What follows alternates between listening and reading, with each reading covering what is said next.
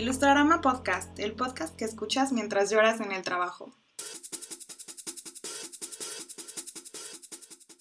¿Qué tal amigos? Bienvenidos a Ilustrarama Podcast, el podcast en donde hablamos de ilustración y todo lo que hay alrededor. En este capítulo hablaremos de Dorojedoro, su estilo de animación y las posibilidades de la traducción visual. Recuerden que este capítulo está patrocinado por Engulchitza, un café de la Sierra Juárez hecho por manos de mujeres indígenas. Y ahora sí, conmigo se encuentran John, amo de las guiosas. ¿Qué tal? Buenas noches. Algo así como las quesadillas y las empanadas, pero japonesas, bastante, bastante deliciosas. Del otro lado está Drog, quien es un experto limpiador. Claro que sí, muchachos, buenas noches. A su lado está Homie, el reptiliano. No pregunten, solo gócenlo. Yo que soy Paco, miembro del clan de las cruces en los ojos, y como invitada en esta ocasión tenemos a Elisa, maga del tiempo. Ay, Ah, muchas no, gracias. ¿Y Hola. ¿Qué te parece, John? ¿Qué te parece, John, si nos dices quién es, quién es Elisa? Ah, pero por supuesto. Eh, Elisa Morales es especialista en museografía. Ha trabajado para exposiciones como En casa con mis monstruos de Guillermo del Toro. Así es. Sí, así es. Eh, actualmente trabaja como directora de arte. En los últimos meses se ha dedicado a la curaduría, donde ha descubierto que el transhumanismo es lo que le apasiona. Entonces, eh, bienvenida, eh, Elisa. Eh, es un gusto tenerte aquí, eh, pues, en, en nuestro podcast. Y, eh, bueno, esperemos que, que- que- que disfrutes mucho tu estancia. Muchas gracias. Pues, pues bien, entonces, entonces, eh, pues ya, sabe- ya saben cómo es la estructura de este programa. Lo primero será eh, las recomendaciones, seguido por la ilustradora de la semana y nos seguimos de lleno con el tema. Pues vamos con las recomendaciones de esta semana. Y empecemos contigo, Jones. ¿Qué nos tienes? Ok, pues para esta semana quiero recomendarles un libro, eh, pues ya un clásico de eh, Moby Dick de Herman Melville. Y la razón por la cual eh, quiero recomendarles este libro es que, eh, híjole, ¿por dónde empezar? Este, ¿cómo puedo esperar explicarme aquí? Sin embargo, de alguna manera oscura y aleatoria debo explicarme a mí mismo, de lo contrario, todos estos capítulos que podrían no ser nada. Y con esta frase, eh, dicha eh, por Ismael, ¿no? Relata la historia sobre Ahab, Arriba de su Pequod, que es eh, su barco, eh, y narra la historia acerca de cómo eh, una venganza puede tornarse en una misión suicida en la que de alguna manera se representa la lucha que tiene el hombre en contra de la naturaleza y cómo a pesar de que el hombre pueda tener herramientas, que el hombre pueda tener motivos, que el hombre pueda tener pasión, pues siempre se va eh, a topar con pared, ¿no? Con esto. Eh, es una historia eh, pues bastante fuerte, llena de conversaciones, reflexiones, soliloquios incluso, este, pero que en un momento como en el que estamos viviendo, en esta maldita pandemia que ojalá ya se acabe, este, pues puede darle otras perspectivas acerca de la vida. Entonces, Herman Melville, tatarabuelo de Moby, así es. Este, creo que les puede gustar bastante. Eso, eso es lo que hay. Bien, entonces, Jones. Pues bueno, pues si sigo yo, les quiero recomendar una película del 2008 protagonizada por Jack Black y Mos Def. Eh, es una película, yo de hecho me enteré hasta hace poco, la conozco hace como unos 7 años y me acabo de enterar que el director es eh, Michel Gondry, eh, director francés quien hizo eh, La ciencia del sueño y, y, eh, Eterno Resplandor. ¿Cómo es? Sí, Eterno Resplandor. Eterno ¿no? resplandor, eso. Sí. Sí, o sea, la- me, me gusta mucho, pero no, me, no recuerdo el título. Bórrame ese recuerdo de ese amargo amor. Exactamente. ¿no? Eh, bueno, esta película eh, rompe un poco con el estilo, creo que, de, de, de- de- Michel Gondry. En cuanto al género, es, es comedia, pues está Jack Black. Y lo interesante de esta película es que, mm, bueno, trata, trata sobre un par de amigos que trabajan en un videocentro, justo cuando las, las, eh, las franquicias de, de- de renta de DVD están empezando a devorarse al mundo del VHS. Y bueno, tienen ahí un accidente con, con las cintas y empiezan a regrabarlas al, al, al más puro estilo de, de, de, de lo hecho en casa, de, hágalo usted mismo, ¿no? Y bueno, parte importante también de esto es que tocan la historia un poco de Fats Waller, un famosísimo jazzista. Y pues no les voy a contar más. Eh, está bastante buena. Eh, encuéntrenla como Be Kind Rewind o Rebobinados originalmente Pirata. Eh, y pues ya, listo. ¿Y tú, Drog, qué nos traes? Pues yo les traigo un manga. Esta vez es la obra Last Hero Inuyashiki. Está escrita y dibujada por Hiroya Oku, que para los más apasionados del manga lo conocerán de Gans, que también es una historia increíble. Eh, la neta es que les recomiendo esta, esta serie manga que consta de 10 tomos me parece y también tiene una adaptación al anime que pueden encontrar en Amazon Prime. Eh, nos narra la historia de un, un viejo y un adolescente que sufren un misterioso accidente en el cual sus cuerpos son reconstruidos eh, totalmente, ¿no? Entonces son robots, eh, mientras que el joven aprovecha, digamos, estos poderes de una manera un poco, eh, pues alocada, juvenil, incluso llegando a cuestiones ilegales. El viejo pues empieza a descubrir que, que es más que una persona aburrida y decaída y olvidada incluso por su familia con, con poderes que, que, lo hacen sentir un, un superhumano, ¿no? Eh, véanla, está muy bueno, está, está bien adaptada, es corta, eh, creo que son 11 capítulos o puede que sean 25, pero vale la pena y tiene un opening increíble interpretado por la banda eh, Mana with Mission, se llama My Hero el tema, entonces ahí denle una checadita. Bien, todo. Y más, más corta que la recomendación de Drog de esta semana. ¿Qué nos traes, Jomi? Bueno, haciéndole honor a nuestro maravilloso protagonista del anime que vamos a platicar el día de hoy, les traigo una cuenta en Instagram que se llama Giporama. Mezclar dos animales, ¿cuáles mm. serían tus favoritos? El hornito puerco. Okay, qué horrible combinación. Mejor le voy a preguntar a Paquito. Tu Paquito. Una jirafa con cuerpo de rinoceronte. Ok. Tú, Eli, ¿qué combinación de animal te gustaría que existiera? Ay, yo mezclaría un gato con un conejo. Ok. ¿Y tú, Dro? Yo mezclaría un tigre con un perico. Ok. Oh. Pues la única que logró atinarle fue Eli. Y en esta cuenta, porque podremos encontrar es tal cual, fusiones de animales de las más locas que se imaginen. Hay desde un halcón tiburón, un conejo pato, un pulpo rinoceronte, un perro pájaro. O sea, hay N cantidad de animales mezclados. Y aunque no lo crean, este artista de origen islandés puede vivir de esto pues porque este es el sueño de todos, seguir creando animales ficticios que se vean adorables y que además te den dinero. Wow. Estoy, ofendido porque no, no, mencionaste el hornito puerco, pero. Yo estoy sorprendido que, que, ya lo tengas tan bien pensado, John. Sí, como que yo sí. pensando. Toda una vida pensando qué animales combinar. Sí, de hecho es muy raro. Pasemos con las recomendaciones de nuestra invitada y qué nos, qué nos quieres recomendar, Liz, para esta semana.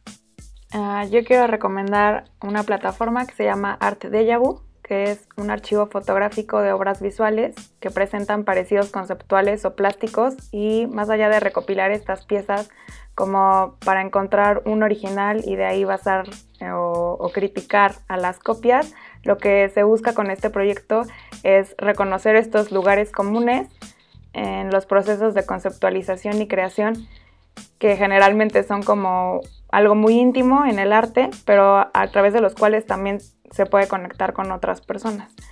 Y bueno, la plataforma es colaborativa, entonces cualquiera puede proponer nuevos nodos y así alimentar el proyecto que pueden encontrar alojado en artedeyabu.net.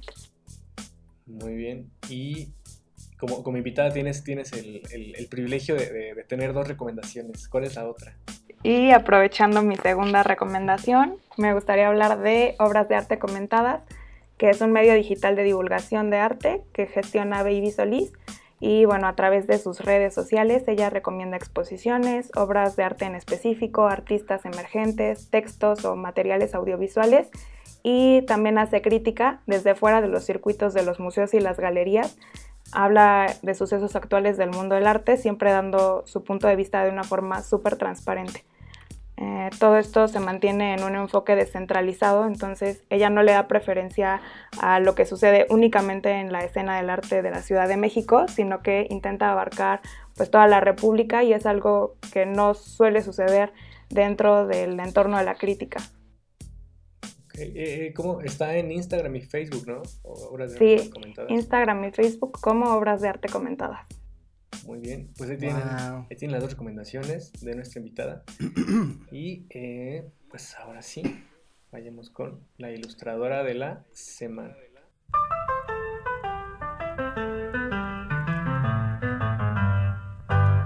Pues dinos, Liz, eh, ¿a quién nos recomiendas esta semana? A mí me gustaría recomendar a Rosario Lucas. Rosario es una ilustradora mexicana egresada de la UAM. Su trabajo aborda temas de importancia social y de cuestiones de género de una manera súper íntima. Personalmente me es muy fácil conectar con lo que ella dibuja y escribe. Ella trabajó mucho tiempo en el periódico El Universal, donde realizaba las ilustraciones para las hard news, que son las noticias muy violentas o conceptuales que no pueden complementarse bien con una fotografía y a partir de este trabajo desarrolló una super habilidad para conceptualizar y traducir textos complejos en imágenes. O sea, ¿cómo, o sea, solamente estando tan en contacto con esos temas, o sea, te obliga de alguna manera como a ver de qué maneras puedes representar, ¿no? Esas situaciones tan crudas y difíciles de una manera, no sé si amable, pero visible, ¿no? Sí, de hecho en alguna entrevista ella comentaba que era un proceso súper agotador porque obviamente tienes que leer la nota y entenderla en su totalidad para poder hacer esta traducción visual porque no puedes solo como que eh, quedarte con la parte más superficial porque entonces recaerías en lo mismo que, que una fotografía y volvería a ser algo poco estético tal vez para, para el uso en el periódico. Claro. ¿Y cuáles son? Justo. Eh, ah. Dilo, dilo, dilo. No, no, no, no, nada. O sea, me recordaba un poco como a esta parte de los eh, impresionistas, ¿no? Que eh, de alguna manera luchaban contra esta visualización de lo que era una fotografía y lo crudo y lo, y lo real. Y a partir de, del arte, pues como que buscaban generar otra, pues sí, otra, otra visualización, otra percepción acerca de la realidad, ¿no? No sé. O tal vez ya me volé mucho. pero se, me hizo como interesante ahí. ¿Y cuáles son sus redes, Liz? ¿Cómo la encontramos? Ah, sí, la pueden encontrar como Rosario Lucas H. Todo junto.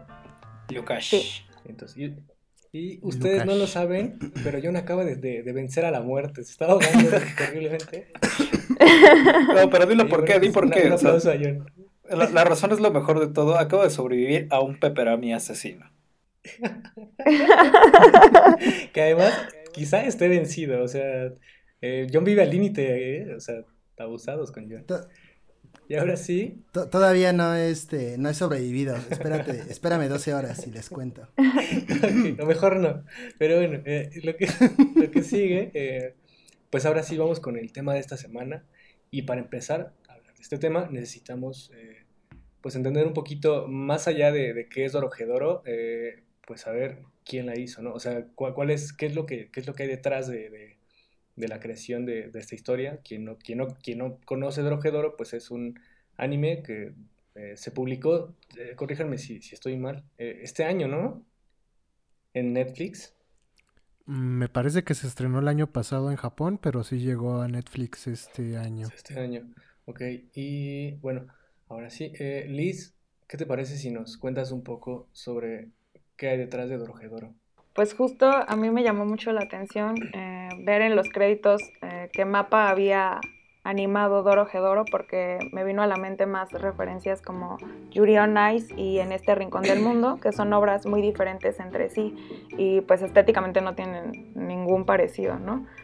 Pero todo esto me resultó mucho más lógico cuando vi que Masao Maruyama, fundador de, de, MAPA, inició este estudio para responder a su obsesión confesada por crear animaciones que otros simplemente no estaban interesados en hacer.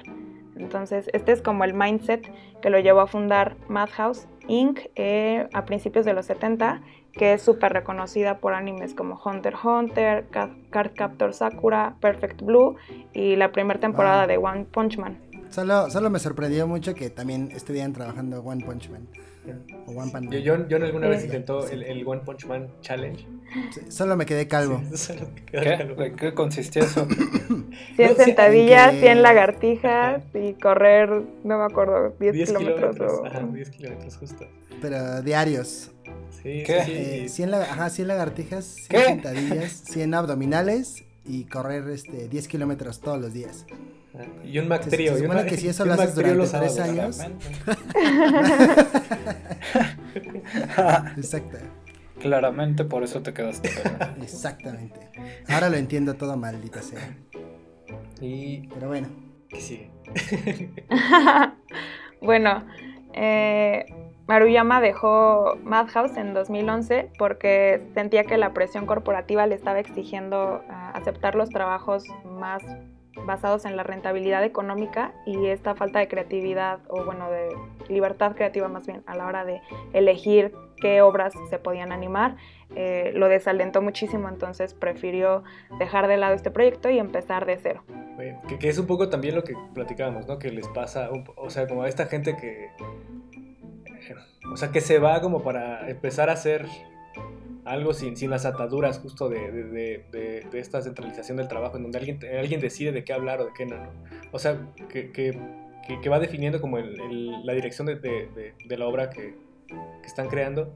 Y, y pasa un poco también esto, o sea, que, que, digamos, crean esto, se vuelve un éxito y al ser tan grande es- ese, es- esa cosa que ha creado, pues cae también en las manos o, o- o cae en esto de lo que llevan huyendo años, ¿no? Y se, se vuelve a repetir un poco el ciclo, o sea, sí claro recordando como al caso de Lucas, por ejemplo, ¿no? El mismo eh, Hideo Kojima.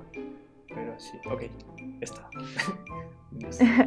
Que un poquito es, o sea, son como las verdaderas personas que le tienen amor al arte o hacen las cosas por amor al arte, ¿no? O sea, la realidad es que este vato, ya después de tener tantos éxitos, evidentemente el dinero no le faltaba y la fama tampoco, pero aún así él decidió decir, ¿saben qué? Hasta aquí yo llego, eh, esto ya no me gusta, esto ya no es, esto ya no está saliendo de mí, por así decirlo, y decide crear más cosas, que es un poco lo que le pasa a la mayoría de las personas creativas, ¿no? Que se aburren muy rápido de estar fijas en un solo puesto o en una sola cosa. Que, que hay que tener en claro que, por ejemplo, lo que ocurre con los estudios de animación en Japón es que responden mucho a lo que es popular en el momento. Entonces, pues, obviamente Japón vive también como por temporadas de ciertos auges de, de algunos productos. Entonces, eh, hay estudios que se ven invadidos por series que son del género shonen. De repente hubo un boom por estas idols, este ficticias. Entonces, eh, son los productos que más dejan dinero y obviamente los estudios lo que buscan también es seguir sosteniéndose económicamente y aceptan estos proyectos que son más comerciales y obviamente que, que van a seguir generando una derrama económica, por lo tanto hay poco espacio para la experimentación porque al ser unos productos ya establecidos, pues ya hay muchos lineamientos de cómo se deben de hacer las cosas. La fórmula. Exacto. Y síguenos contando, Liz. No, Perdón no. por interrumpir. Es, sí, perdón. No, no se preocupen. Bueno, en algunas entrevistas Maruyama ha comentado que él siente que a medida que envejece se va volviendo como más niño, entonces justo dejar atrás Madhouse y empezar Mapa le significó una especie de renacer. Por eso eh, Mapa, acrónimo de Maruyama Animation Produce Project Association, hace referencia también a la palabra Mapadaka, que en japonés significa completamente desnudo. Y bueno, este era como un chiste interno y quería expresar con esto la jovialidad y la ligereza que quería trasladar a la elección de proyectos para este estudio. Y justo Mapa fue durante mucho tiempo aclamado por la variedad en su trabajo y por los géneros que, que abarcaba. Pues no sé, o sea, algo que también me parece curioso es como esta, esta cuestión en donde alguien se va porque tiene una idea original, ¿no? Que, que, o sea, que digamos está en la industria y, y- y- y- esa persona que decide qué sale a la, luz, a la luz y que no, como que no ve, no ve el potencial de esa idea nueva justo porque quizá no hay precedentes o porque es una idea que piensan que no entra, que no entra en la fórmula tal vez o que, o que la gente no quiere eso. y termina siendo algo completamente diferente, no terminan siendo un éxito. Y pues, o sea, siendo que, siendo que es algo que, que, que no existe quizá en el mercado, pero hay, hay, hay, hay, personas ahí pendientes de ese producto, o sea, que, que, lo, que, lo, que lo, buscan sin, sin conocerlo quizá. Pero además creo que ahí es bien importante hablar de la calidad de los estudios independientes de Japón, ¿no?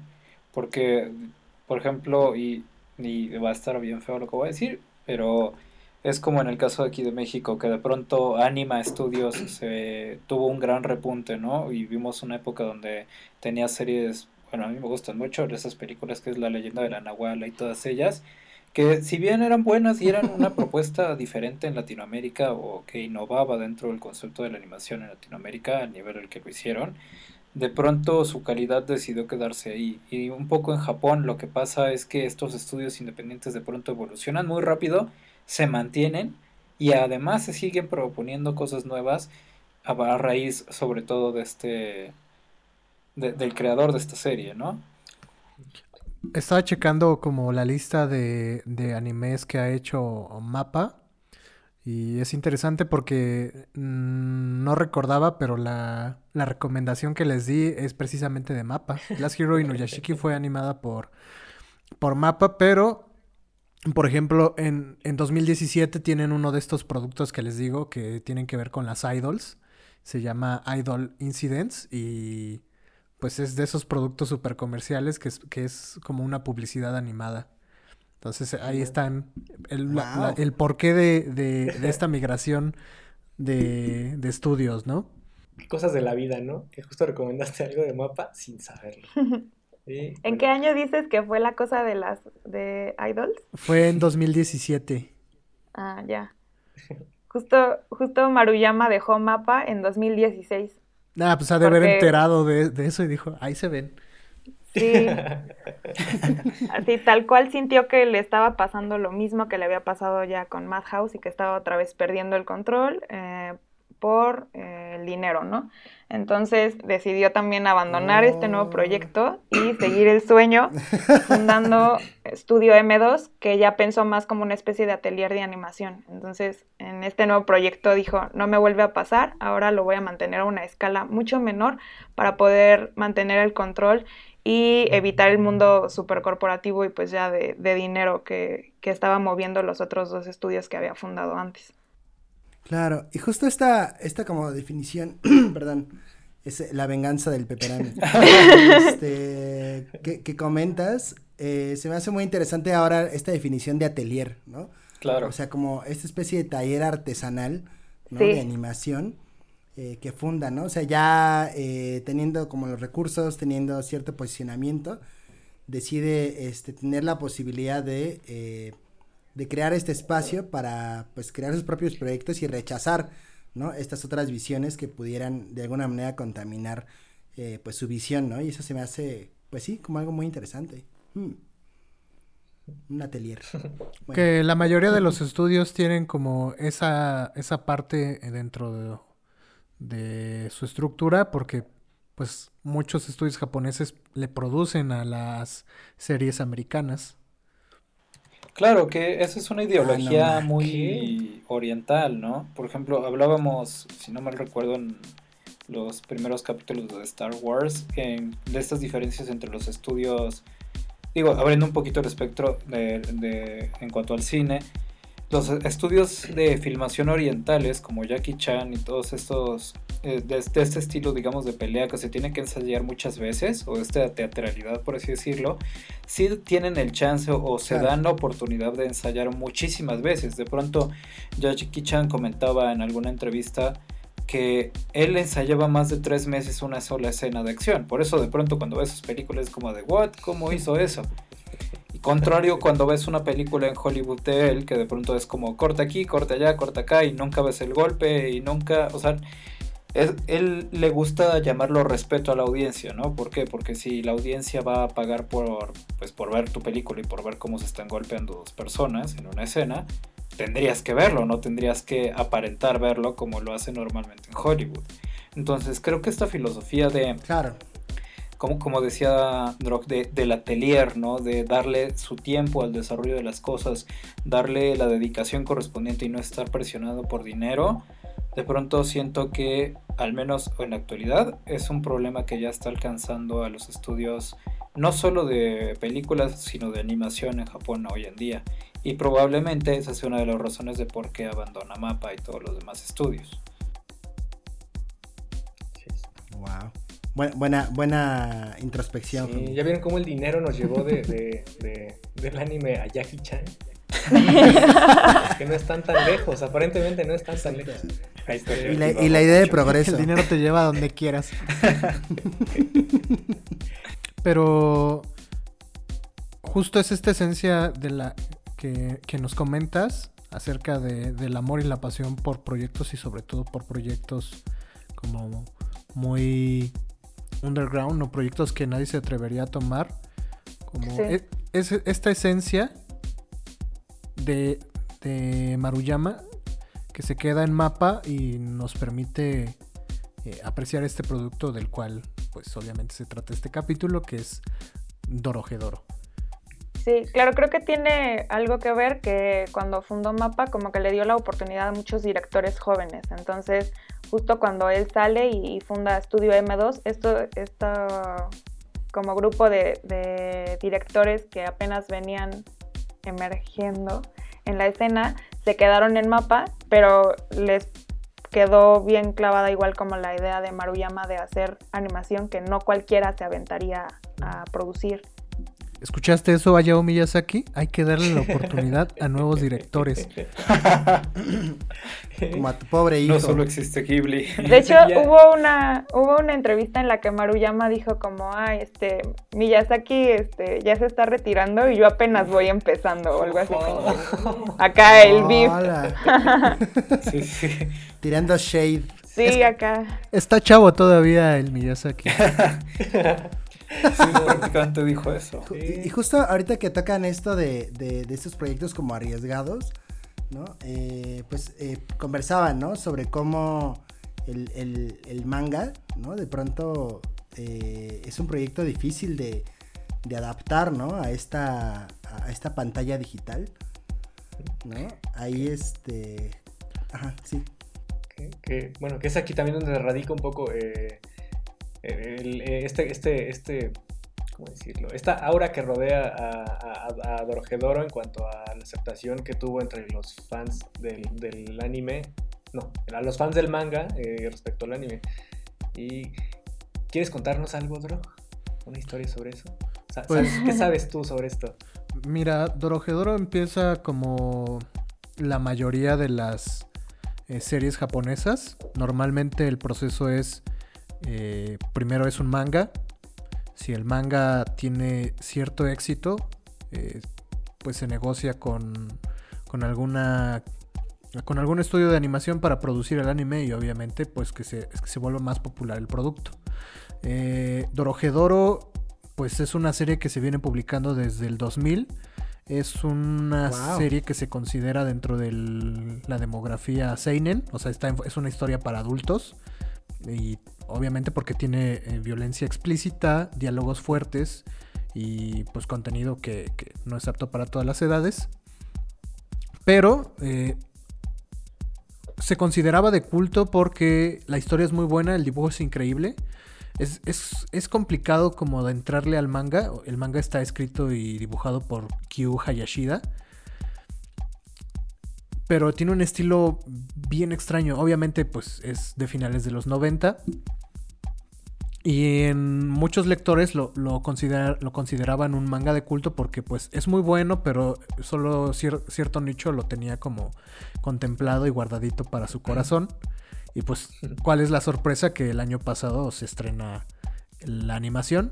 Eh, caso curioso porque normalmente el éxito de un manga lleva a un a la producción del anime casi con uno o dos años de diferencia y pues aquí tuvieron que pasar bastantes años, eh, 18 años o die- 19 años para que fuera producida la versión animada. Que aquí con lo que comenta Drog es bien. eh, de Doro de Doro es una propuesta bien interesante para el mundo occidental. por así llamarlo, porque independientemente de la estética que maneja, que es un poco a lo que nosotros estamos acostumbrados al cyberpunk y de pronto estas distopías futuristas en las que pues, el mundo está peor que lo que estamos ahorita, que bueno, no estamos muy lejos de eso, pero en estas realidades alternas lo que plantea es una diferenciación que es no estamos hablando de un cyberpunk en cuanto a tecnología o que te vas a volver un cyborg o que no te importa lo que le pase a tu cuerpo porque estás como en la nube, sino que plantea cómo el uso de la magia y de todo lo que gira a su alrededor ve afectado al mundo y cómo contamina al mismo. Que es, pues sí, es una metáfora lo que hacemos hoy en día, pero lo plantea de una forma bien diferente y que hace que se sienta muy fresco. Bueno, y, para empezar ya de lleno con, el tema, pues eh, creo que les puedo platicar un poco de mi experiencia. Yo no soy que, alguien que, que consuma eh, pues animes recurrentemente. Y, o sea, justo recuerdo que no tenía como nada que ver en Netflix y vi que estaba eh, pues, a, mitad de esta pandemia, en mi hora de comida. Entonces, pues empecé a verlo y lo primero que veo es un tipo con cabeza de caimán tragándose a alguien, ¿no? O sea, tragándose la cabeza de otra persona. Y, dentro, de, dentro de la cabeza del caimán, en la garganta, está alguien más diciendo, oh, este, tú no eres a quien busco. O sea, es como de, güey, qué pedo, ¿no? O sea, eh, un poco también lo que, lo que entiendo, lo que entiendo con esto es que eh, quizás es algo a lo que no estamos acostumbrados, porque por lo menos, bueno, o hablando de mí, ¿no? Eh, que, a consumir como este tipo de, animación quizá, o de historias, pero no sé, hay algo, hay algo más allá de la... De, de, la animación, sino de la circunstancia que estás viendo que te atrapa, ¿no? Porque justo, eh, bueno, a mí me gusta mucho el gore, o me gustaba, antes me gustaba más, pero creo que eh, hay elementos también ahí como muy, como muy, muy, bueno, están muy presentes, pero no, no solo se trata de eso, no es una, o sea, no, no es una cuestión de suspenso, de terror, ¿no? Aparentemente si les cuento esta escena, pues es como, ah, no, es que es que pedo, ¿no? Pero hay, hay, hay, hay una cuestión ahí en donde la tensión se rompe con, con la fórmula con, con la que cuentan o te van contando la historia, ¿no? Y entonces una situación en que, aparentemente es pues, terrorífica, o sea, un caimán se está comiendo a otra persona, eh, pues se vuelve incluso, eh, no, no, sé si, cómico tal vez, ¿no? O sea, es como, como romper esta tensión a través de, diversos elementos. Y también un poco es como entender, eh, bueno, o empezar a entender el universo de Dorojedoro, ¿no? En, en este, por lo menos en este primer episodio, quizá. Sí, justo creo que este que comentas es importante porque eh, de principio esta imagen puede ser de pronto muy impactante, pero también te da las bases para entender que el universo en Dorodoro, o sea, funciona de esa manera. O sea, ver que alguien, como dices, está comiendo la cabeza de alguien más y las demás personas no les genera como ningún impacto, te hace entender que tal vez eso es parte del cotidiano dentro de ese mundo, ¿no? Y, y esa, mismo, esa misma visualización de lo cotidiano te hace querer entender por qué es que es algo normal que una persona esté engullendo la cara de alguien más, ¿no? O sea, qué es lo que está buscando y por qué, ¿no? Y creo que eh, las bases, sobre todo en este primer capítulo, se sientan, eh, se sentan muy bien. Este, porque justo te va hilando en la trama de la problemática que, que sufre este, este curioso personaje y Nuestro todo lo que héroe. alrededor, ¿no? Sí, que, aquí es eh, eh, el, el, antihéroe como eje, eje principal, ¿no? Pero esto nos obliga a hablar de, o sea, entonces, ¿cuál es el estilo de esta serie? Creo que eh, Dorojedoro, tanto el anime como el manga, a pesar de que tienen la misma historia, obviamente el manga ya terminó, el anime todavía no, no termina, son productos muy diferentes, porque si bien el anime adapta de manera increíble un producto que mucha gente creía que no podía ser adaptado, que no podía pasar del papel a la animación. Eh, es el mismo caso que, que, tienen otras obras como Berserk. Pero en este caso, creo que la adaptación tiene su propia esencia. Y eso está, está increíble porque, pues, atrae a mucho público que tal vez no era muy asido a, esta, a este tipo de, de, géneros, sobre todo en el anime, porque para quienes ya llevamos más tiempo, pues es algo bastante común, las, las series Seinen o mangas o anime Seinen, que siempre optan por estas temáticas, ¿no? Que son un poco más adultas, más crudas, eh, rápidas, no, no, se toman tanto tiempo en desarrollar personajes, este, nada más para alargar la trama, sino si van a desarrollar personajes, hay un motivo de por qué se va a hacer, ¿no? Y el mundo se va construyendo de manera, este, orgánica e interesante, todo bien estructurado en cuestión de narrativa, a diferencia de un shonen, por ejemplo, Naruto o Dragon Ball Z, que, pues, que se van construyendo nada más para alargar un poco más las tramas debido a su popularidad que de repente tienes a, a Piccolo, eh, bueno, a Piccolo y Goku intentando manejar, ¿no? Eh, uno de mis, episodios favoritos de toda la vida. el relleno. El relleno. A mí me encanta el relleno. Sí, claro. Oye, eh, Eli, y entonces, eh, ¿por qué no nos cuentas un poquito sobre esta historia de, de, de, lo que sucede en Doro, Dorohedoro? Ah, bueno, intentaré como explicar, digo, creo que es algo medio complejo y que cuando lo verbalizas como que no tiene mucho sentido, pero ah, podríamos empezar por establecer que, como bien había dicho Homie, la historia se desarrolla en un universo postapocalíptico donde la magia existe en forma de un humo negro que producen algunos individuos que son conocidos como magos eh, y todo esto se desarrolla en Hall, una ciudad de humanos que están indefensos ante la magia y por lo mismo son sujetos de pruebas para experimentos súper crueles. Eh, y uno de estos de estas víctimas es Cayman, quien como resultado de un experimento tiene cabeza de reptil, eh, ya no tiene memoria, es inmune a la magia y tiene a un hombre en su interior viviendo como que ni siquiera sabemos si es el propio Cayman eh, o es otra persona totalmente diferente y con ayuda de Nikaido, que es su mejor amiga, busca al mago responsable para poder tener su cabeza y sus recuerdos de vuelta, ¿no? Y, del otro lado tenemos como también a, la contraparte, ¿no? O sea, bueno, ahorita llegaremos un poco a eso, pero cuéntanos quiénes son... Es que no sé si llamarlos villanos, ¿no? Pero es, o sea, son la contraparte quizá de Kaiman y de... Los antagonistas de, de la historia. Exacto. Ah, sí, por parte de, los magos existe como una sociedad igual súper compleja que es bastante jerárquica y está controlada por En, el que es considerado como el mago más poderoso, cuyos poderes eh, radican en, girar en torno a los hongos, ¿no? Entonces, esta idea que al principio suena súper patética y más como algo, pues, que sería usado como, como un recurso comédico, eh, Hayashida eh, le pone un chorro de seriedad y te lo vende como, como algo de verdad eh, pues fuerte, ¿no? Entonces terminas creyéndote que, que sí, convertir a gente en champiñones pues es uno de los mejores poderes que podrías tener siendo mago. Y En tiene pues una serie como de matoncitos que en realidad él considera como su familia y tienen todos ellos relaciones muy complejas en cuanto a trasfondo, o sea, de, la, el background del que vienen, ajá, y la construcción de, de, sus historias individuales. Algo que me gustó mucho es que pienso que el protagonismo no recae totalmente en Kaiman y Nikaido y hay de hecho varios episodios en los que pues ellos ni siquiera aparecen, pero el contenido es igual de interesante y atractivo y también te, te deja ver mucho de cómo se construye este universo sin necesidad de contar con los protagonistas en todo momento.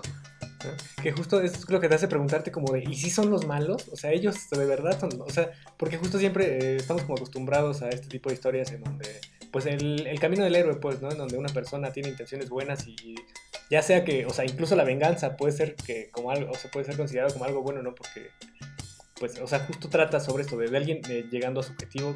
y en Dorojedoro pasa algo muy curioso, que, que, justo al también al adentrarte un poco en la historia de, de, de, los magos, eh, de En, o sea, pues gira también un poco, porque más allá de empatizar con, con, los personajes, te das cuenta también de los motivos, ¿no? Entonces ya no sabes eh, quién es el bueno, porque ah, igual, o sea, ambas este, facciones pues cometen cosas, o sea, como terribles, ¿no? Entonces es como, chale, o sea... Pues, sí, pues lo importante de cómo se desarrolla la historia es que al final entiendes, o sea, puedes no estar de acuerdo con la forma en la que hacen las cosas, pero entiendes por qué las están haciendo y por qué cada personaje actúa de la manera en que lo hace, ¿no? Que a mí es una de las cosas que me parece más valiosas que tiene la narrativa de la serie, porque realmente estamos también acostumbrados de pronto a que cuando nos empieza a aburrir una trama, cuando una trama se empieza a volver aburrida para en el libreto o en el guion o en lo que sea, pasamos a un clásico y mientras tanto, que es por ejemplo, el ejemplo más claro es Star Wars, ¿no? O sea, de pronto vemos a Han Solo en una parte y de pronto es como, de, sí, ya me aburrió. Y mientras tanto, y te meten esta cortinita de lado y le ponen... Transición de PowerPoint. Exactamente. Te ponen esa transición de PowerPoint y es un mientras tanto, eh, Luke estaba en otro lado, ¿no? Y luego cuando ya te aburres y ya se volvió aburrido y ya no saben qué más decir, es un mientras tanto y ya ves al villano. Y aquí no, aquí está bien interesante porque no solo es un mientras tanto, sino es un mientras tanto, ¿por qué? Lo cual te deja ver mucho más allá de la historia y contradice una de las leyes de cinematográficas occidentales, que es no es lo más importante lo que vemos en pantalla, sino lo que no vemos. Aquí se contrapone y te dice, lo importante es lo que estás viendo y lo que te estoy contando y las razones de por qué están haciendo esto los personajes, en lugar de ocultártelo. Es una narrativa bien diferente que además, insisto, o sea, de lo que tiene Dorohedoro eh, hace que se sienta fresca y que además es bien interesante porque no está muy explorado de este lado del charco. No, mientras tanto... además creo que pese a que la serie ya es, es digamos, vieja, o sea, ya casi 20 años. Eh, afortunadamente eh, su, su, esencia se siente fresca a la hora de que fue adaptada al anime porque ningún capítulo sientes que esté ahí nada más para rellenar. La, la narrativa es tan ágil que eso hace que te atrape la historia, que siempre está avanzando cada una de las historias. Y cuando crees que llegan a un punto en donde se puede resolver este misterio que junta a todos los personajes, pues no es así. De repente eh, se empieza a abrir más el panorama eh, del contexto en el que están nuestros personajes y empiezan a ver, a ver más, más posibilidades y la trama no se detiene, sigue siendo ágil y rápida. Si bien como todo, toda, toda buena historia japonesa siempre va a tener sus episodios que de la playa o que del béisbol, pues Dorohedoro también lo tiene, pero sigue siendo ágil. Ajá, y no son episodios, son, son momentos así muy específicos en donde están buscando a alguien en un lugar como bien culero y está, en riesgo y de repente se sientan a tomar té, ¿no? Y es como, ah, o sea, ya no, o sea, no es el momento, ya, o sea, ya no es tan o sea, no es, no es, no es, no es, o sea, te descontextualiza completamente y llegan al absurdo, güey. Y es también eso que, que, que, te atrapa quizá, o sea, y es una manera creo que muy, o sea, muy buena también de romper con esta tensión y de que a pesar de que haya sangre, o sea, haya, haya, haya tal cual eh, gore, o sea, eh, es esta comedia la que, la que hace que, que se rompa la tensión y, que, y de cierto modo al romper una tensión tan grande, pues es cuando también se crea la comedia, ¿no? Lo hablamos un poco con Flavia, eh, y creo que es justo esta, esta estructura la que, la que incluso eh, a ti como, persona que está viendo la serie, o sea, y no estás acostumbrado a eso, o sea, es, es, es, un poco también quizá lo que te atrapa y es como, o sea, quieres saber más, o sea, a pesar de que hay como un disgusto ahí de, de, lo, quizá de lo que estás viendo, porque no lo estás entendiendo quizá al 100, pero es, es quizá estas herramientas las que, las que te hacen quedarte un, un, capítulo más. Yo siento que tal vez tenga que ver el hecho de que pues la demografía no es la típica, bueno, más bien yo estoy más acostumbrada como a ver shonen, tampoco he visto como mucho anime, pero pues lo que, lo que he visto es más tipo shonen, supongo, y eh, tiende a ser súper dicotómico, ¿no? Entonces son los buenos contra los malos y tal vez el hecho de que esto esté pensado para un público mucho mayor influye en que pues ya tienes la capacidad de ver toda esta escala de grises entre los comportamientos y así ya puedes discernir. No sé Exacto. Justo ahí, em, eh, algo como que tiene que ver con esta escala de grises también, y que creo que hace muy bien la serie, es, es este, hablar desde lo inverosímil, ¿no? Eh, y cómo adoptan esto como parte de su concepto rector, ¿no? Ya empezar a homie a decir que profe y que no sé qué. Este, pero que, tiene, que tiene que ver mucho con esto que platicábamos en algún capítulo sobre Ghibli, ¿no? Que era el software building, ¿no? En donde, o sea, si ustedes se dan cuenta, a lo largo de toda esta historia, no les explican por qué la magia tiene que ver con polvos, ¿no? Y con hongos no les explican, este, o sea, por qué los métodos, ¿no? De, la experimentación como tal con los humanos son de esa manera, ¿no? Sino más bien eh, te van presentando poquito a poquito como eh, este contexto, ¿no? Eh, y, y, de alguna manera cuando tú sientes que estás empezando a tejer los hilos, rompen, ¿no? Con, este, con, con ese esquema, que es justo lo que cierta Paquito, pero este, a partir de lo inverosímil, de lo increíble, de lo, de lo de pronto lateral, ¿no? Y, y justamente esos choques eh, que te generan, que rompen esa continuidad, hace que te preguntes, bueno, ¿qué demonios es lo que está pasando aquí? Y cómo al momento de intentar ligarlo, o sea, te vuelven a romper, ¿no? Y dices, no, a ver, espérate, esto seguramente se va a explicar en algún momento. Y pues, pues tampoco es que lo hagan, ¿no? Pero sí eh, esta parte de poder eh, explorar otros conceptos, otras formas de contar una historia a partir de lo de lo, de lo, de lo no esperado, de lo, de lo lateral, es creo que lo que le suma muchísimo a esta, pues a esta serie, ¿no? Por ahí eh, platicábamos en, eh, ayer, justo que mm, aun cuando, o sea, seas eh, consumidor de, de, anime y de manga, es eh, acercarse, creo, a, a esta serie, eh, sí te genera como, como preguntas, ¿no? O sea, como de, híjole, ¿qué, qué, qué estoy viendo, no? Y pues eso creo que también es parte de lo rico que, que, que ofrece, pues, pues sí, esta serie y que, eh, pues que se puede disfrutar, ¿no? Voy a decir una estupidez, pero este cada vez que decías inverosímiles me acordaba de Megamente cuando dice "Y tus inverosímiles poderes. Maldición, Drog. Eh, exacto. Ya, ya, ya- ya estoy cerca de la edad de este padre, padre galaxia, ¿no? ¿Cómo se llama? Tu ¿Cómo padre espacial. Ah, Padre caray. celestial. Sí, espacial, perdón. Padre celestial es Jesucristo Redentor. Disculpa. ¿Qué? ¿Qué nos Wow. ibas a decirles? que justo siento que hay como una serie de, de acuerdos tácitos eh, a lo largo de toda la, la serie que como que tú tienes que estar poniendo atención para entender el mecanismo o cómo funciona esta sociedad. Entonces es parte de lo que te atrapa porque tienes que estar viendo no solo lo que pasa, sino las actitudes de todos con, con todos para entender las relaciones que mantienen. Y justo cuando, como menciona John, empiezas a creer que ya lo descifraste y así como, ah, claro, ya, ya le entiendo y ahora sí sé bien de qué, de qué va, te salen con un twist eh, extraño y rarísimo que como que descontrola todo lo que venías ya suponiendo. Exacto. Sale Johnson. Sí. Ahí nomás lo lo aceptas, dejo. Sí. o sea, Ah, Johnson, güey. Lo es una aceptas. joya. Y justo sa- salen tan seguido, o sea, hay, hay cosa extraña tras cosa extraña que terminas, como dice Drog, por aceptarlo y ya así como, güey, sale una cucaracha gigante y es amiga de todos y ya dices, a huevo, sí. exacto. A- Algo, algo que me encanta es que sale Usopp también, ¿no? Ah, ya. Ay, ¿Cómo, cómo se llama? Eh, Usopp, ¿no? ¿Se llama? Usopp, Ah, Usopp es no, el de One Piece, en- pero el protagonista de...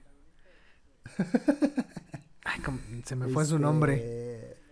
Ajá. Bueno, pero que, que de pronto el, el diseño también de este personaje tan particular y peculiar, este, como que ha- hace ahí, es, es como cuando ves a, a, a, a una, a, a Sean Bean en Game of Thrones después de haberlo visto en El Señor de los Anillos y te hace sentir esta parte de la familiaridad, ¿no? No sé, a lo a lo mejor es este, algo muy volado lo que acabo de decir, pero... pero liga algo, o sea, tiene que ver algo ahí con lo emocional, ¿no? Porque, o sea, si ves One Piece, de alguna manera te encariñas con este personaje y al ver un personaje similar, este, con el que ya le tienes cierto cariño, pues ahí, pues como que no quieres que se muera, ¿no? Este, pero bueno, eso ya tiene que ver con lo emocional. Y algo, algo igual importante creo o que, que, que, que es un diferenciador en la serie eh, es el diseño de personajes, ¿no? Y, y- y- Claro. y ligado con eso también un poco esta, esta cuestión de, de- de la animación, el cómo va mezclando eh, cuestiones 3D con 2D, que creo que ahí hay un conflicto entre, entre los fans.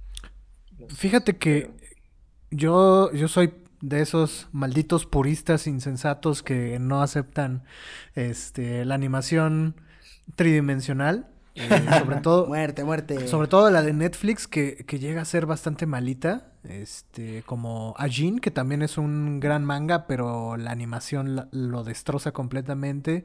O Nice of Sidonia, que también está en Netflix, que es de uno de mis mangakas favo- favoritos. Y también hacen porquería el- todo por, por, por esta propuesta visual, pero eh, Dorohedoro logró encontrar el equilibrio ideal entre usar animación tradicional y animación 3D sin que se sientan tan desfasadas.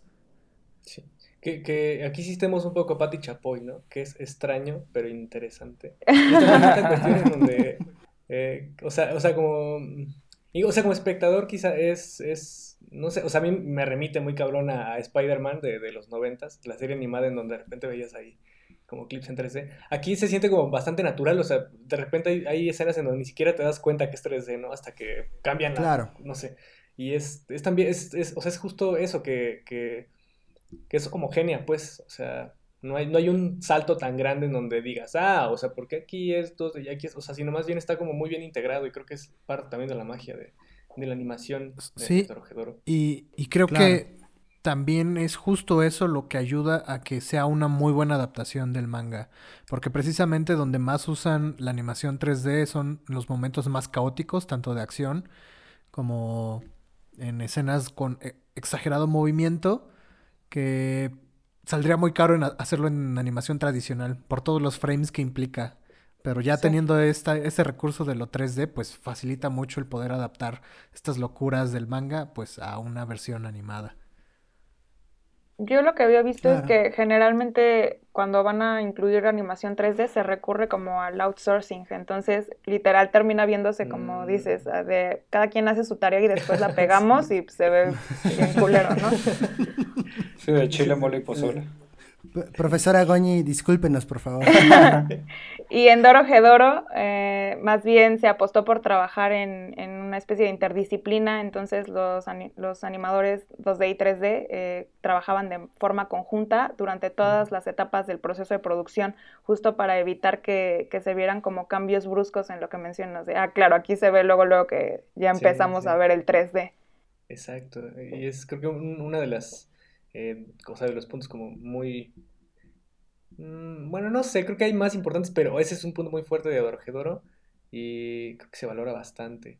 Y un poco también, o sea, el, el diseño de personajes, ¿no? De- eh, el- o sea, es que no sé si llamarlo vestuario, o sea, pero, por ejemplo, me llama muchísimo la, la atención el, el vestuario de Shin, ¿no? Este, este, este, esta especie de sicario, o sea, eh, o sea, me, me, me, me me gusta un chingo como su, o sea, como el, su- o sea, su, su trajecito y además trae unos dunk, ¿no? Algo que parecen eh, unos dunk de Nike, o sea, es como, wow, o sea, y además no solo eso, sino la estética, que es, que, que es como, es como, todo es como muy ancho, pues, o sea, ya me fui por otro lado, pero, ¿qué me dicen ustedes? Este, cre- creo que está padre eso de, o sea, de, de considerar también el vestuario como parte del diseño, ¿no? Y como parte también como de la ilustración de un concepto. O sea, algo que, mm, que rompe mucho como con este esquema también es precisamente eh, la forma en cómo eh, se visten y la forma en cómo, o sea, cómo ese, esa vestimenta también dicta ciertos parámetros o patrones con respecto a la actitud que tienen los personajes, ¿no? Este... Y, y te habla mucho de la sociedad, o sea, de- del entorno. en Exacto, justo. Justo eso iba, ajá. Y pues, No. No sé, si nadie más tiene nada que decir, ¿qué les parece si vamos cerrando? Este, sí, pues aquí la pregunta es, bueno, ¿y esto qué tiene que ver con la ilustración? Nada, chavos, ya saben que aquí solo, solo es el gancho. Solo venimos a divagar. Este, Pues Pues para mí...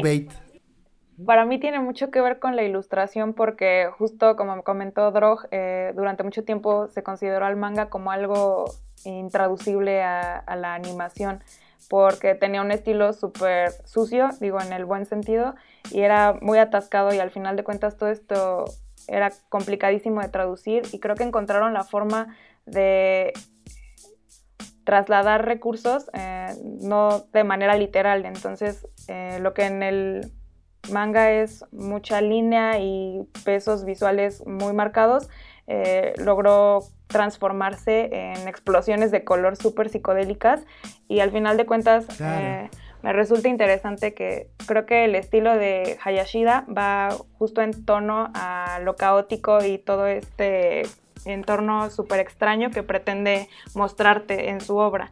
Y aunque eso se pierde en el anime, la traducción que se hace con el color logra dar como este mismo efecto de algo extraño, eh, que también es atractivo y al final de cuentas en esta traducción de un producto a otro, igual y se perdieron algunas cosas, pero también se ganaron otras. Claro. Exacto. Sí, es, justo como, como me imagino la vida en ácidos. O sea, seguramente hay magos, seguramente hay controladores del tiempo, limpiadores, este, hombres caimán, ¿no? Este, pero sí, o sea, e, e, esto que, que, comentas, Liz, también eh, es esta magia de poder eh, traducir, ¿no? Como este, este imaginario que de pronto tiene este, pues este autor, ¿no? A, a una serie que de pronto, o sea, es que, o sea, ¿cómo le haces para ilustrar esto? O sea, ¿cómo le haces para animar esto? O sea, necesitas de una capacidad inmensa de, o sea, de traer referentes, ¿no? De poder, este, proyectar como, o sea, sí es una sociedad eh, post-apocalíptica, aunque nunca mencionan cuál es el apocalipsis que, que, funciona esto, pero le llamaría un poco más eh, como postmodernista, ¿no? O, post-postmodernista. Este, o sea, ¿qué tanto tienes que haber leído? ¿Qué tanto tienes que haber te clavado en referentes, ¿no? Seguramente, y, casi estoy seguro que tiene tintes de, de, Akira, por ejemplo, ¿no? Este, ¿Qué tanto tuviste que haber visto para poder proyectar eh, pues esta, esta, visión de este mundo y poder contar la historia eh, en imagen a partir de, pues de esa manera, ¿no? Es algo que se me hace pues impresionante el trabajo de Q. Justo ahorita que mencionas Akira, me acordé que Shinji Kimura, que fue el background artist de Akira y de, por ejemplo, mi vecino Totoro, eh, trabajó como director de arte en Doro Hedoro. Entonces creo que también eso sí se traduce cabrón en los fondos. O sea, yo sí pausé varias veces como para ver eh, todos los detalles que había en un solo frame. Sí, sí, y, el guiño, el guiño también, que bueno, esto ya también ya me lo inventé, pero el guiño de la, de la escoba de la escoba voladora con la motocicleta de, de Caneda, ¿no?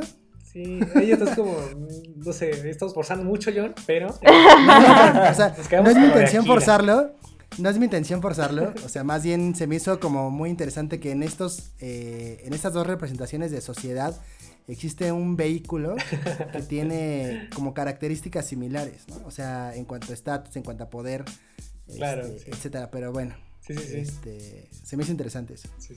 Creo que una de las cosas más representativas y más ricas que nos puede regalar Doro de Doro de este lado del charco además de la narrativa y todo, el, evidentemente todo lo visual que hemos estado comentando, son estos pros que tiene en contra de las series para adultos a las que nos han estado acostumbrando en los últimos años, ¿no?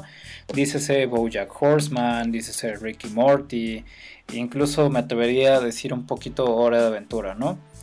Que de pronto pues sí, o sea, o, se van muy al extremo filosófico o, se van muy al extremo, digamos, absurdo, depresivo, ¿no? De pronto con Bojack Horseman es el ejemplo más claro.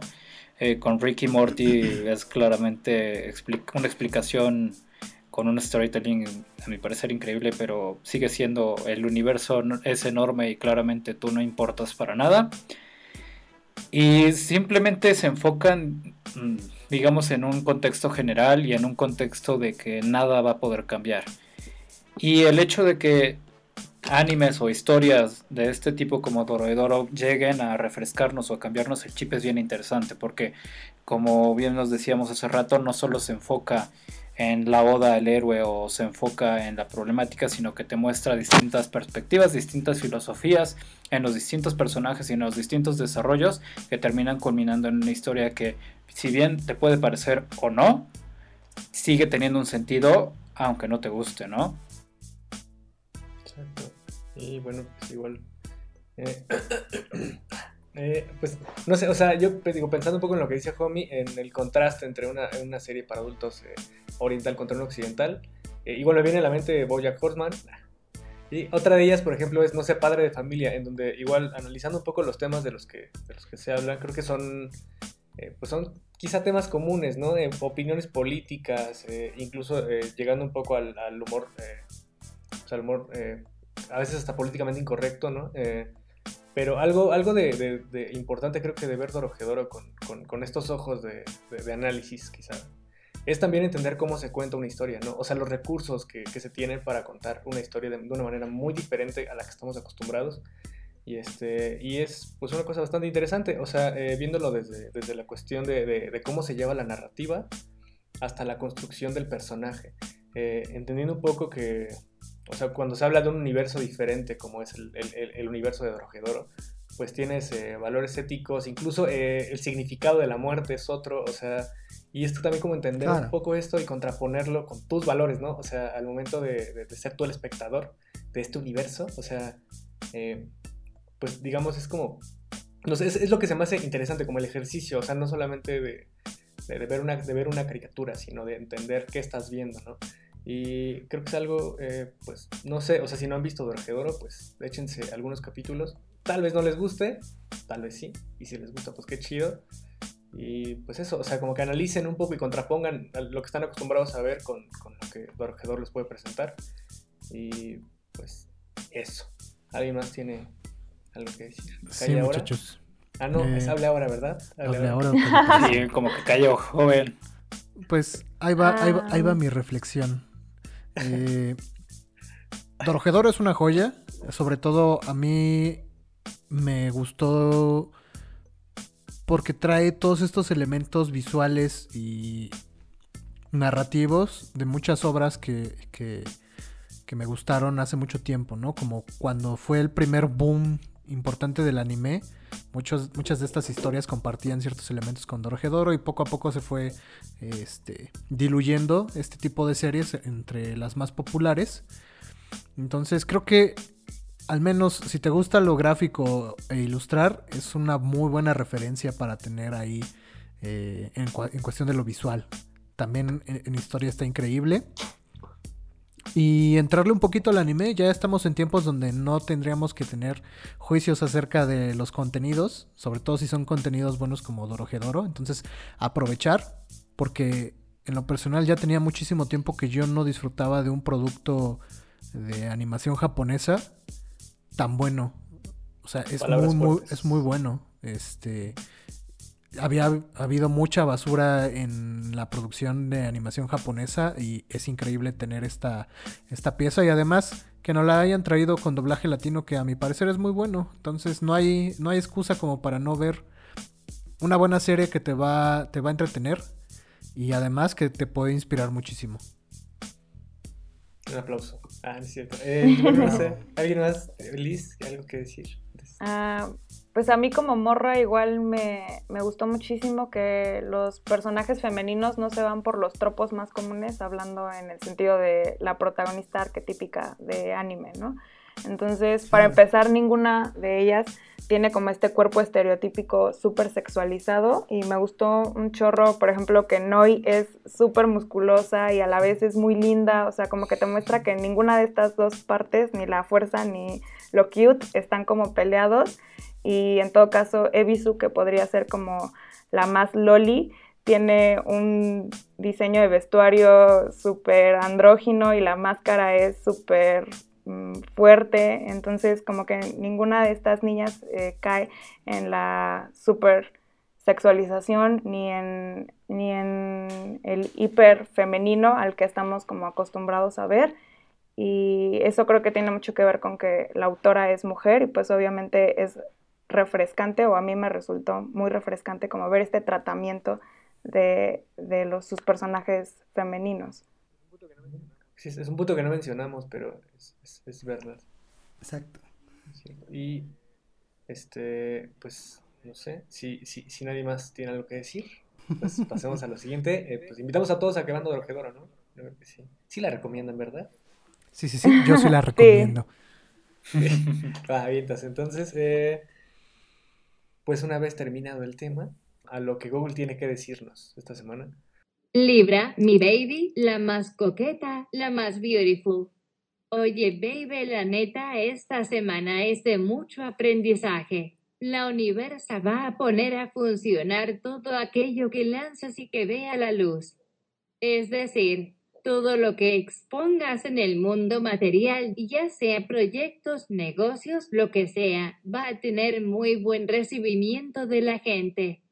Y ya queríamos ver esa mente brillante en acción. Te me estabas durmiendo, eh. El siguiente paso es ser paciente y ver cómo tu pequeño bebé crece y se amolda al mundo exterior. Cuida mucho tus secretos, please, Nada de andarle contando todo a todo mundo que casi ni se te da. Ya te pareces a tu comadre la Géminis. Ah, caray, yo soy Géminis. En el amor se aguanta tantito. Necesitas sanar a ese rufián del pasado y lo sabes. Eres muy preciosa. Love you. Ok, muchas gracias a quien pidió el horóscopo. Me va a ser muy útil. Sobre todo esa parte de preciosa. ¿Cómo ves, eh, Sí, sí, sí, Ese homie ya está bien soñado, tiene fan de club. Sí, eh. Tiene club de güey. Le dicen O que es precioso. Fue alguien de su club que sabe que él es Géminis. No, que él es Géminis. Que él es Libra. Y específicamente era para Homie. Vamos. wow. Ah, no más. Ok, ok, ok. Pues este, en honor a nuestros queridos seguidores y seguidoras, ahí les va este uno de mis uno de los trabalenguas japoneses que encontramos aquí y considero tiene la complejidad suficiente para que al menos se rían de mí. Dice s- eh, eh. Ya acabó, ya acabó. Sí, está difícil. Sí se le trabó la lengua. Dice sumo momo momo momo mo momo sumo mo mo momo momo mo no uchi. Nani. Mamá de quién, ¿qué? Muy bonito, Pero- ¿no? Muy bonito ese trabajo. Muy bonito, muy bonito. Este, Este, pues ¿Qué ya, vale? eh, este, ya vamos, eh, ahora sí, ya este es la, lo último, lo último, se los prometo. Saluditos. Eh, Liz, ¿a quién quieres saludar esta semana? Ah, yo quiero saludar a Garita, que fue quien me recomendó para empezar Doro Gedoro. Bueno, amistad, te mando un abrazo. mm, Eh, muchas gracias por la recomendación, la verdad a mí sí me gustó muchísimo. Y espero que estés escuchando esto, si no te voy a obligar a oírlo en la chamba mientras lloras. mientras lloras. Eso, saludos, saludos a Garita, que ya tiene Saludos. mucho que no sabemos de él y que es la pura banda. ¿Y alguien más? Ah, pues yo quiero saludar a mis alumnitos de eh, bases profesionalizantes de la ilustración. Este, ya vi que han estado haciendo su tarea, que han estado escuchando el podcast, que han estado este, mandando mensajes y pues gracias muchachos y muchachas. No les aseguro que esto sea un punto extra, pero Sí. este, lo tomaré en cuenta en mi corazón. Si nos están si escuchando, obliga- anoten porque les voy a dejar tarea. Que- Si Dios, si Dios nos obliga a escuchar este podcast, denúncienlo. Eso no se puede hacer. Claro, sí. ¿Eh? ¿Drog? ¿Drog? ¿Drog Sarasua? Y eh, tú, Jomi, ¿a quién quieres saludar? Bueno, pues como todos los programas me gustaría saludar a Eric, agradecer a la banda de fans que yo insisto es inexistente, pero ustedes alegan que sí es real. ¿Cómo le habíamos Los puesto la, la sesión pasada? Los chamois. Los, los, Nos- los los chamois. chamois decían que, que se quería, querían que Pero se llamara tu fan, Como, tu fan club. como nosotros sí somos chamoy, no, espera. Bueno, ya se va. no soy chilito, soy chamoy. Los no soy chilito, soy chamoy. Un saludo. Un saludo para todos ellos y gracias por pedir mi horóscopo. Qué detalle. Eh, gracias por lo de preciosa. No cruzar tan lindo, pero está bien. y pues ya, no sé si tú quieres saludar a alguien, Dro. Sí, eh, saludos rápidos para Eduardo López, gracias por compartirnos, muchas, muchas gracias, ya vimos que nos escuchas ahí en el metro, gran manera de escuchar ilustrar a Podcast. Grisca, igual, un saludote, un clásico que estés aquí en, los saludos. Eh, saludos también a Lolita Dolls, que ya estuvo como ilustradora de la semana de la semana. y que también está muy activa en las cuentas de Ilustrarama. Ya saben, si ustedes quieren ser saludados, pues tienen que estar ahí este, compartiendo y en contacto con nosotros. También, sí, sí, un saludote. eh, gracias por escucharnos. Eh, y también un saludote a Flavia, que fue nuestra super invitada del especial de Halloween. También un saludote y un abrazo. Y, y al delfinazo no le mandamos nada. Al delfinazo hoy no. Hoy no va a haber delfinazo, muchachos. Este, Por respeto a Grisca, ya deberían denunciar públicamente al plagiador, porque ya hasta preguntó en, Sí. en stories. En, en redes. Ajá, sí. Sí, ya, ya, ya, ya, ya estamos, ya estamos preparando el especial. Mira, lo, lo, lo- lo- lo El vamos a final subir de a- a temporada. Patreon. Ajá, y, y le vamos a poner al capítulo ¿Por qué eres Ah, así? exacto, a, Oli, a OnlyFans. OnlyFans.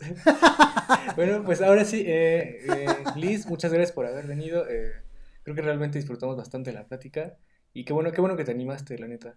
Eh, y sobre todo, pues hablando de, de que creo que nos hacía falta hablar eh, un poco sobre alguna, alguna serie japonesa. Este, y sí, pues te, temazo, temazo. O sea, la verdad es que eh, dan, dan ganas de poder, este, o sea, de, verla de nuevo, ¿no? Ya con esto, con, con- con estas visiones compartidas. Este, y, y eso, eso justo, justo esto que comentabas de que le dabas pausa para ver como los backgrounds, es algo que de pronto, o sea, me, da- me dan ganas como de hacer, pero decía, híjole, es que si no me voy a perder el hilo y no voy a entender. Este, pero sí, o sea, me dan ganas de darle otra revisada. Este, y pues bueno, ahí llevarme sus comentarios este, conmigo. Eh, pues de nuevo, sí, pues, pues muchas gracias de verdad este, por acompañarnos en este ratito. Y este, y pues bueno, ya se nos hizo. No, y ta- también un enorme agradecimiento porque nos has apoyado desde que empezamos este proyectito, que al principio lo tomábamos como un juego, pero poco a poco se ha ido formalizando y has estado ahí presente dándonos feedback y apoyándonos y por eso te agradecemos muchísimo. No, pues muchas felicidades. La neta, a mí me gusta mucho y sí me hace mucho más ameno el trabajar. La neta, luego sí estoy súper estresada, casi casi llorando en la chamba. Y es como, ya, voy a escuchar esto, me voy a desconectar y me sirve muchísimo.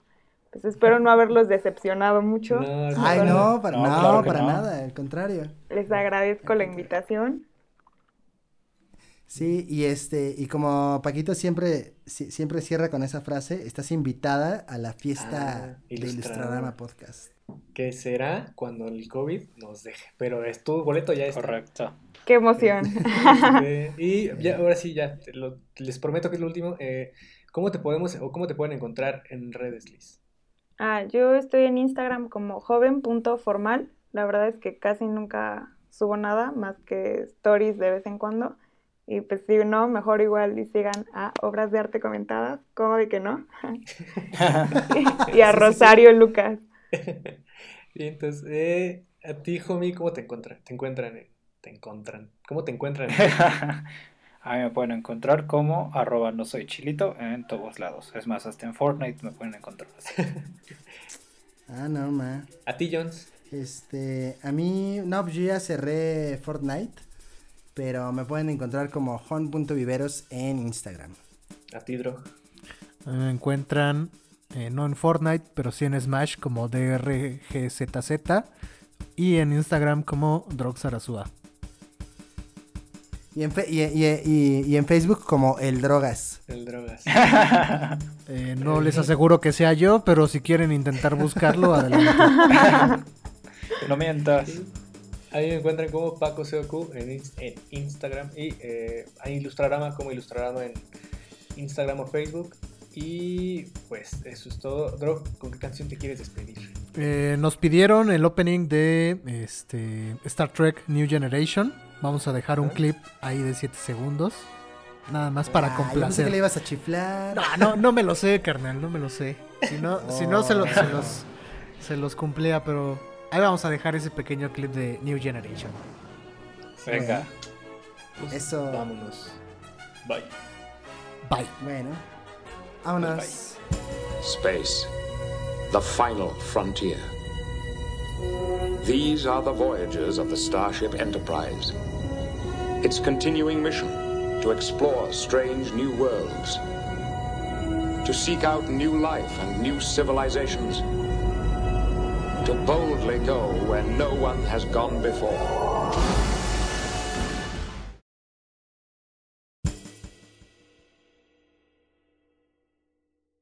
Como en un tono como de Ilustrarama Podcast. El podcast que escuchas. O sea, como, en- como comercial. eh, Pues Como locutor de. Como igual- Mariano Osorio por la mañana. Ajá. Nunca he escuchado esa madre. Eh, bueno, eh, un comercial de, de radio, un comercial de radio.